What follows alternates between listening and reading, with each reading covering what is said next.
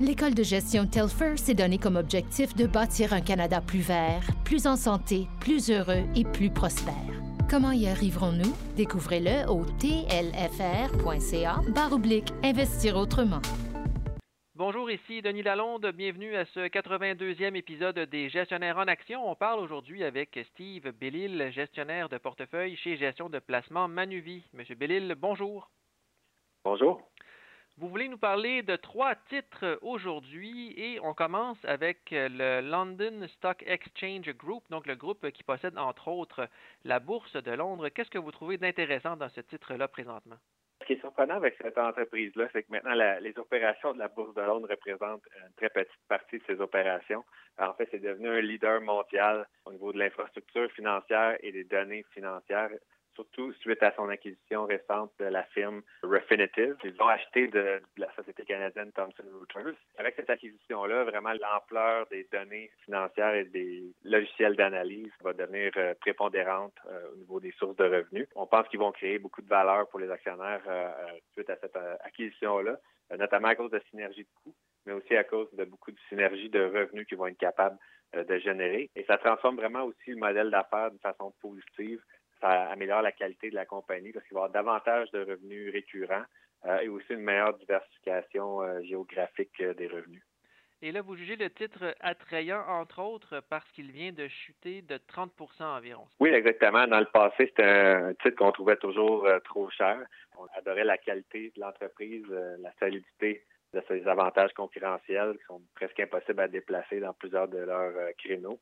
Euh, notamment, par exemple, ils ont euh, ils possèdent les indices FTSE Russell, qui sont euh, une source de revenus vraiment très très stable et en très bonne croissance. Par contre, suite à la grosse baisse qu'on a vue récemment, qui est en partie causée par justement l'incertitude par rapport à l'intégration de Refinitiv, crée un point d'entrée qui, selon nous, est vraiment très intéressant.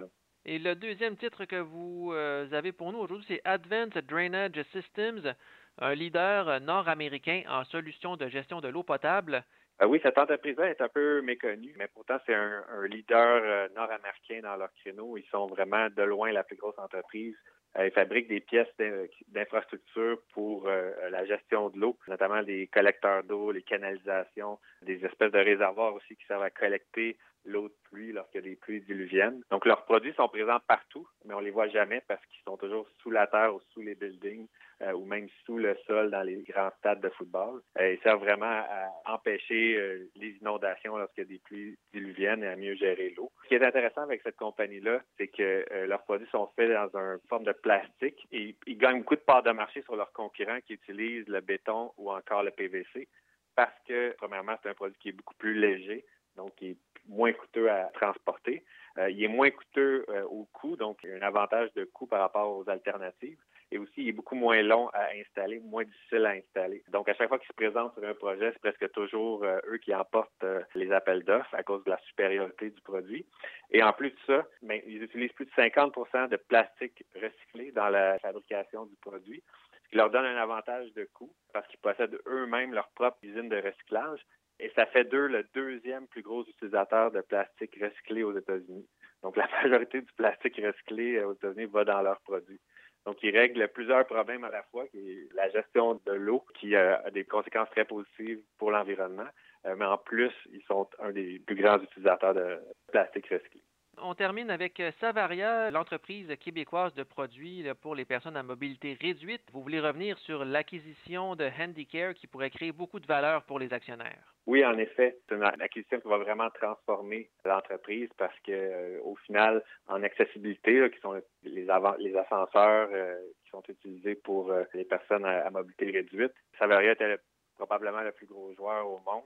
Euh, ils achètent probablement ce qui était à peu près le numéro 2 au monde, donc euh, ça donne une idée de l'ampleur, euh, de l'importance de cette transaction-là. Il va y avoir beaucoup de synergies de coûts qui vont être réalisées, des synergies de revenus aussi. Même si le titre de Savaria a vraiment bondi lorsque l'annonce a été faite, nos estimations de l'impact sur la valeur de l'entreprise on avait une valeur qui était euh, en haut de 22 dollars par action. Donc, on a quand même acheté le titre euh, suite à l'acquisition. Et on voit que justement aujourd'hui, au moment où on se parle, euh, Savaria a rapporté ses résultats du premier trimestre. Les résultats étaient vraiment excellents. Ça a vraiment bénéficié euh, au prix de l'action aujourd'hui. Et c'est en partie parce que l'année passée, Savaria a souffert à cause de la pandémie. Y a un manque d'accès à certains euh, hôpitaux, à certaines résidences pour personnes âgées, etc. Il y a certaines de leurs ventes qui ont vraiment chuté de façon importante.